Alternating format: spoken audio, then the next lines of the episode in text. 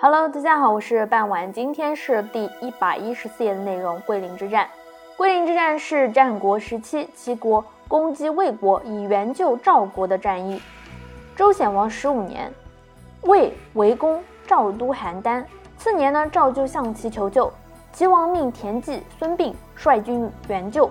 孙膑认为魏以精锐攻赵，国内空虚，遂引兵攻魏都大梁。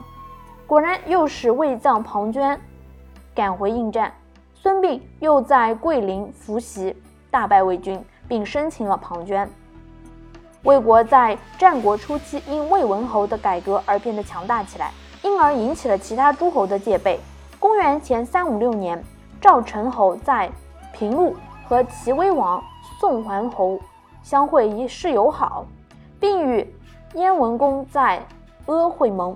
由此，魏国开始有被诸国联合进攻的可能。因此，魏国欲找机会突破，以解除这个危机。公元前三五四年，赵国进攻魏国，夺取七及富丘两地，这使得魏国更感到了威胁。因为魏国是魏国保护国，魏国无法坐视不理，于是立即联合宋国出兵助魏反攻。魏宋魏。三国联军直逼赵国首都邯郸，赵国被逼闭门防守，并派人向齐国求救。联军于是包围了邯郸，希望一举歼灭赵国，以解除被诸国包围之局。但是在同一时间，秦国趁魏军主力不在，偷袭魏国少梁，并夺得了少梁。魏国在这场战争里被围攻的威胁反而变得更大。齐威王得知了赵国被围，本欲立即出兵，但将军段干鹏主张延迟出兵，以城魏之弊为战略方针，即是先以少量的兵力向南攻击相邻，以造成假象，可以表示助赵，又可以牵制和疲惫魏国，再待魏军攻陷邯郸，魏赵双方均已无力再战之时。再给予正面击攻击。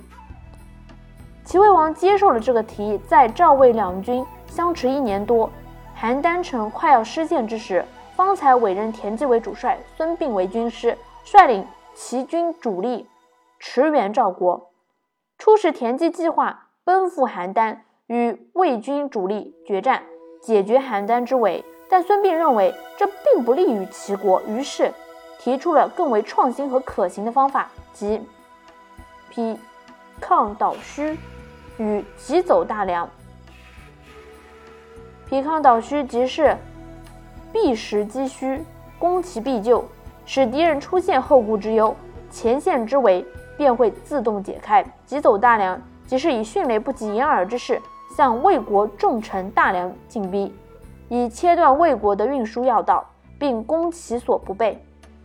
这样一来，魏军必定会回师自救，齐军则可趁机疲惫于路，一举击败魏军，而赵国之围则自动解除。孙膑之招疲抗倒虚，使得田忌甚为拜服，立即采用。于是齐军主力立即向大梁挺进。在此危急存亡之际，虽然邯郸城已攻破，魏军还是不得只以少数兵力留守邯郸。并由主帅庞涓亲率主力回驰大梁，但同时间，齐军已于桂林设伏，准备截击魏军。魏军由于长期在外作战呢，已经是疲态尽显，再加上长途跋涉、急速行军，士兵皆战意大降，于是齐魏一交战，魏军便被大败。魏军主帅庞涓被生擒，但与之有仇的孙膑在此次放过了他。结果赵国之围解除，邯郸而亦是失而复得。皮抗倒虚这招呢，由于在桂林之战里被充分的运用，因此后世以围魏救赵来称呼这道策略。然而呢，公元前的三五二年呀，魏国却扭转局势，与韩国结盟，合攻仍在包围襄陵城的齐军。齐军在此次战役当中呢大败，齐威王于是收兵。并请楚国调停，而秦军则趁魏齐对战之际偷袭魏国。魏国因为秦国的偷袭，只得与其签署了合约，结果，公元前三五一年，魏国把邯郸归还给了赵国，齐魏战争暂时结束。但过了不久，在公元前三四二年，更为著名的马陵之战打响，齐国在该次战役当中决定性的战胜了魏国，那时齐国才真正的取代魏国的霸主地位。感谢大家的收听，我们下期将会讲到的就是那一场著名的马陵之战。感谢大家的收听，我们下期再见。